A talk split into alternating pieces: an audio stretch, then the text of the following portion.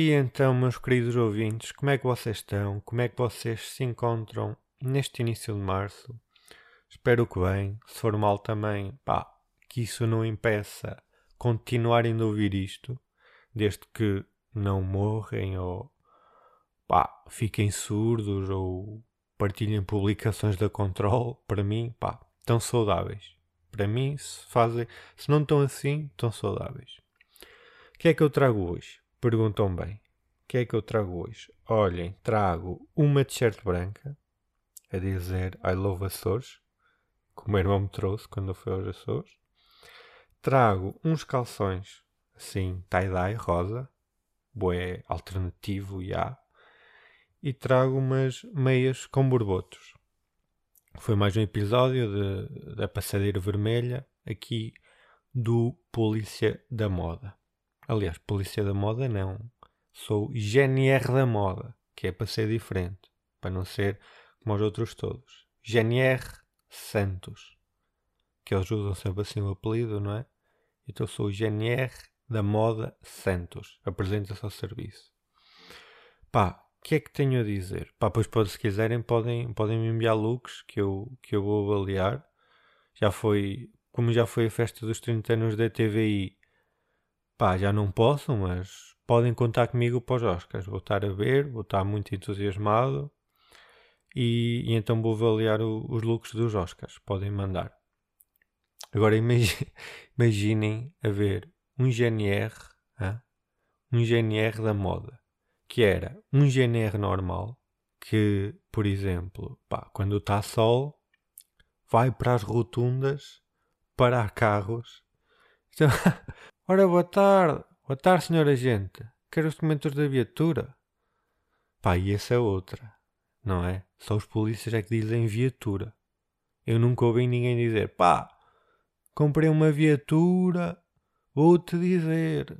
Pá, já, realmente a tua viatura é do caralho. Isso, isso é muito, não? Mas já. E, e o polícia dizia assim: ah, pá, não é preciso, não é preciso os documentos. Hum, uma pergunta, senhor condutor. Só uma pergunta. Quem é que o vestiu? Depois o gajo tinha que sair do carro. Uh, vamos ter que fazer o teste. Do balão? Não, não. Do estilo. E o condutor, em vez de fazer o 4, dava uma voltinha para ver como é que estava. E dizia o, o polícia, o GNR da moda: Olha, pá, você está um bocadinho mal vestido, vou ser sincero, mas vá lá, vá lá embora, pá, e já sabe, para a próxima meta aí um blazerzinho que é para estar aí em condições. Senão vou ter que atuar para a próxima, chefe. Vou ter que atuar. Pá, não sei porquê, mas sinto. Estou agora aqui a fazer uma retrospectiva e sinto que falei bué de roupa aqui no podcast. O que é estranho. Não é? Mas é, e a questão é, então, como é que vocês sabem que eu estou a dizer a verdade? Que eu estou mesmo assim vestido, como eu disse. Não sabem, não é? Não me estão a ver, não sabem. Não sei porquê, mas há sempre aquela ideia de que as pessoas que fazem conteúdos na, para a internet, assim, vídeos tentados na Twitch, pá, e assim, estão sempre nuas da cintura para baixo. Não sei porquê, mas há sempre essa ideia. Tipo, às vezes as miúdas estão maquilhadas e para baixo estão com calças de pijama. E eu percebo, atenção que eu percebo, eu faria o mesmo. Aliás, se eu gravasse vídeos no meu quarto a falar para a câmara, pá, fazia só um grande plano da minha cara, zoom, que era para poder estar sem t-shirt. Estou a perceber? Mas pronto, o que é que eu tenho para vos dizer hoje? Que é que eu tenho para contar na minha vida que é bastante interessante de veras? Ora, não sei se se recordam, mas como eu disse no episódio anterior, previously in interior, eu fui ao Carnaval de Torres Vedras. Pronto contexto aqui. E nesse dia, no dia em que foi ao Carnaval de Torres Vedras, eu estava a jantar e nesse dia senti qualquer coisa na minha boca. Se um dente mais pontiagudo ao passar lá pela, com a língua por lá, estão a perceber? Mas não liguei. E porque eu também tenho aqui dentes aqui à frente que são bem pontiagudos. É? Parece um vampiro. Eu tive quase para entrar na luz vermelha. É verdade. E, uh, ah, e eu pensei que era de ter bebido. Estão a perceber? E, e um gajo quando bebe fica assim a sentir mais as cenas. Acontece isso. E a questão é que, pronto, passou-se a noite, não sei o quê, muito divertido, dançar aquela Ivete Sangalo, vocês conhecem. Um, e no outro dia, depois do almoço, senti ainda mais isso. Passava lá a língua no dente e sentia isso. Lá andei a mexer e de repente consigo mover o dente. Aperceba-me que o dente mexe para cima e para baixo. Eu pensei, pá, isto não é suposto, não é suposto acontecer, não vou mexer mais nisto. E quando dou por ela, estou com o dente na mão. E eu, oh, isto é estranho, não é? Tipo, porque é ainda mais estranho isto acontecer, porque eu tinha tratado este dente há cerca de um mês. Logo, como é que isto pode ter acontecido? E depois, pus-me a pensar e cheguei à conclusão que nós nunca sabemos se os dentistas fazem um bom ou mau trabalho. Atenção que eu não estou a dizer que é o caso. Eu gosto muito do meu dentista, um grande beijinho para ele, é muito simpático. Não estou a dizer que é o caso. Mas nunca sabemos. Porque desde que os dentistas se assegurem que não nos vai doer, é um bom trabalho. Não é como se fosse um barbeiro, não é? Olha, eu pedi pente 4 e você deu-me aqui uma carecada.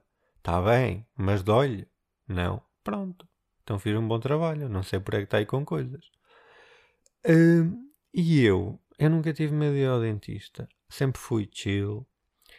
Mas há coisas de ir ao dentista bastante peculiares. Eu tenho, fui lá, no, fui lá em uh, dezembro com bastante regularidade. Pá, e uma é os dentistas. Isso aí sempre me meteu confusão. Porque já há outro que eu ia fazer isso, que é os dentistas falarem para nós quando estamos com a boca aberta a mexerem-nos lá. Como é que eu vou falar, bro? Eu tenho a boca aberta a 90 graus. Estás neste momento com uma broca com uma ligada. A broca está ligada, está a fazer. Parece uma rebarbadora. Diz-me, como é que eu vou falar? Eu, parece que se esquecem. Como se nós de repente começássemos a falar com o nariz e não com a boca. És tu, senhor dentista, que tem a boca desocupada, não sou eu. É que depois nem posso assinar com a cabeça, sabe? Não, não dá para assinar com a cabeça porque não posso, posso prejudicar o trabalho dele, não é? Pá, eu sei que existe a cena de levantar a mão. Ah, se doer, levantas a mão e eu paro. A questão é, mesmo com anestesia, vai haver coisas que te vai doer na mesma. Não é? Como é que tu sabes que aquela dor faz parte e é para aguentar? Ou se é uma dor que não é suposta e tens de levantar a mão. Não é fácil distinguir as, as dores. Não é fácil. E, e eu há, há pouco tempo fui lá arrancar um siso e, e, a última vez que tinha arrancado um siso já foi, era, era muito mais novo. Já nem me lembrava bem como é que era. E eu fiquei impressionado. Ah, impressionado. Porque ainda é um processo rudimentar. Pá, eu, se calhar inocentemente, pensei que já fosse uma coisa mais modernizada. Mas não, é literalmente o dentista andar aos touros aos dentes, ao dente no caso, e a tentá-lo forçar a sair. Como se, como se fosse um padreiro. É que é mesmo isso. É isso mesmo. Os, os dentistas são pedreiros da boca. Hã? Ah, eu ainda estava à espera que ele aparecesse lá com um martelo pneumático, o caralho. E obviamente opa, eu percebo, estou a ver, estou um bocado na brincadeira, mas eu percebo porque é uma situação muito específica e cada caso é um caso, os sisos não são todos iguais, não dá bem para inventar algo standard que se aplique a toda a gente, não é? Um, mas já, E outra coisa que me envergonha é, é buchar com a água, com o efeito da anestesia, sabem? Toda a gente, toda a gente perde a dignidade aí. Pontos de dignidade aí vão para o galheiro. Bom, bom, tem que ir. Porque, imagina, eu tento ser rápido. Mas não dá. Porque não temos hum, destreza. Estamos todos dormentes. E depois, inevitavelmente, geram-se teias de cuspe no ar. E não é digno. Não é digno. Pá, e depois há outra coisa, mas isso já é uma coisa mais pessoal. Que se calhar sou só eu. E provavelmente sou, porque eu é que sou anormal. Que é aquelas cadeiras de dentista, pá, são todas equipadas com tudo, grande cena, estão preparadas para tudo, com bons mecanismos e não sei o quê. Com a cena do copo ali incorporado, que esguicha água, não sei o quê, não sei o que mais. Pá, e depois nós estarmos a, estamos a cuspir, né, a buchar com a água, eles dão-nos um guardanapo para limpar a boca, né, porque aquilo fica cheio de, de cuspe. E a questão é, eles não têm sítio na cadeira para meter o guardanapo. Então, eu tenho que ficar ali com o guardanapo na mão. Não, é? não vou mandar aquilo para o chão. E eu já tentei metê-lo em vários sítios daquela cadeira e aquilo cai sempre. Ou está quase para cair e eu vou lá pego, pá. Então o que é que eu faço? Eu embrulho o guardanapo e fico com ele na mão. E depois, não é? Continuamos lá no processo do dentista. E depois temos que buchar às vezes mais que uma vez. Novamente, buchar com água, mais um guardanapo, porque ele pensa que eu já não tenho outro e fico outra vez com ele na mão. Chega uma altura em que eu só tenho o guardanapo cheio de cuspe na mão. Não tenho mais nada. E então eu já não consigo levantar a mão quando for para a cena da dor. Quer dizer, eu consigo. Só perceber, eu consigo. Mas não posso, porque como eu tenho os guardanapos embrulhados, estou com o punho cerrado. E não vou levantar a mão com o punho fechado, né? Não estou no Braveheart, não vamos agora para a batalha. Era estranho, não é? Como se estivesse a segurar a tocha da liberdade. Era estranho. Pá, mas isso se calhar já é uma coisa muito minha, pá. Se calhar é uma coisa muito minha e quase certeza que é. Depois ainda há outra. Ainda há outra. Pá, isto agora estou aqui a fazer tipos de experiências no dentista. Vídeo de YouTube 2013. Yeah, mas em 2013 ainda era só tipos de professores. Agora, é agora 2023 vídeos de tipos de experiências no dentista. Uh, tem uma que é. Pá, mas isso é uma coisa minha também. Não é minha. Quer dizer, uma coisa que até acho que é relatable que eu fico sempre nervoso porque nós estamos deitados ali na cadeira, não é? Estamos ali deitados e com o babete e tal, e nos da cintura para baixo, já sabem, não é? Porque só estavam a filmar. E o dentista está muito próximo de nós, da nossa cara, está o da próximo, não é? Tá, é normal, tem que o estar, tem que o estar para fazer o trabalho dele. A questão é, e não é porque nos quer beijar, não é? O contacto visual, não é? Ninguém fala disso. Fazemos ou não fazemos? Eu fui eu sempre. Mas sei que é estranho. Sei que é estranho estar ali meia hora olhar para o teto. Mas é preferível. É preferível. É sempre preferível evitar o contacto visual. Se estão na dúvida se devem fazer ou não, é porque é para evitar. Em qualquer situação constrangedora é para evitar. Mas isso do contacto visual também me acontece uh, com os barbeiros, sabem? Quando eu vou cortar o cabelo. Pá, porque eu não gosto de olhar para o espelho? Porque parece que eu não confio no barbeiro. Estou a inspecionar se ele está a fazer um bom trabalho.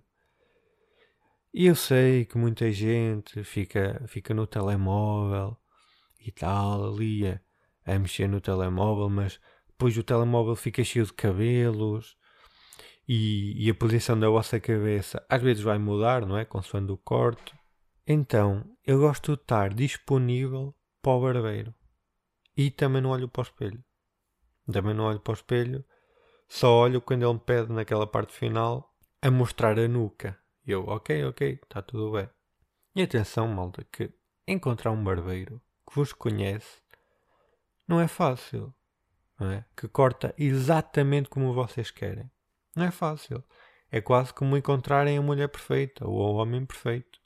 Vão ter sessões, uh, experiências que ao princípio pareciam prometer e caíram por terra por causa de uma naifada numa, numa entrada.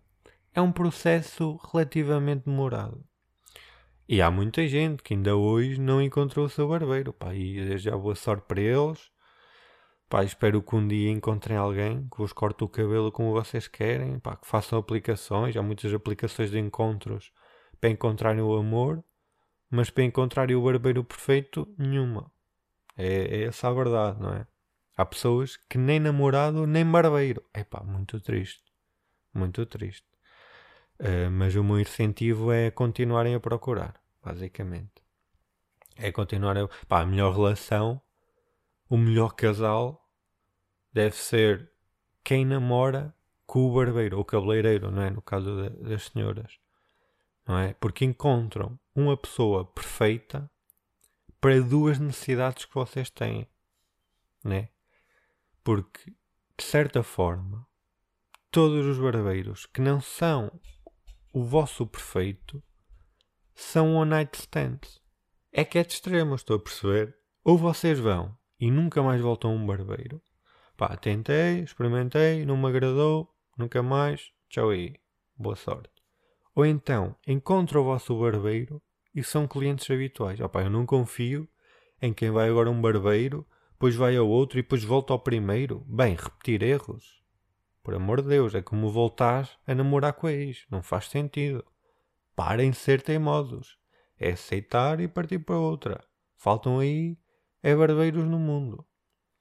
Mas pá, já, estamos com bué profissões. Bué de profissões hoje. Bué profissões, dentistas, barbeiros. Já falei de pedreiros. Já falei de pedreiros. Pá, mais um episódio aqui do vosso Martim Manhã. Pedro Manhã, no caso. E a questão é que são todas profissões que relacionam. Que se relacionam e não parece, não é?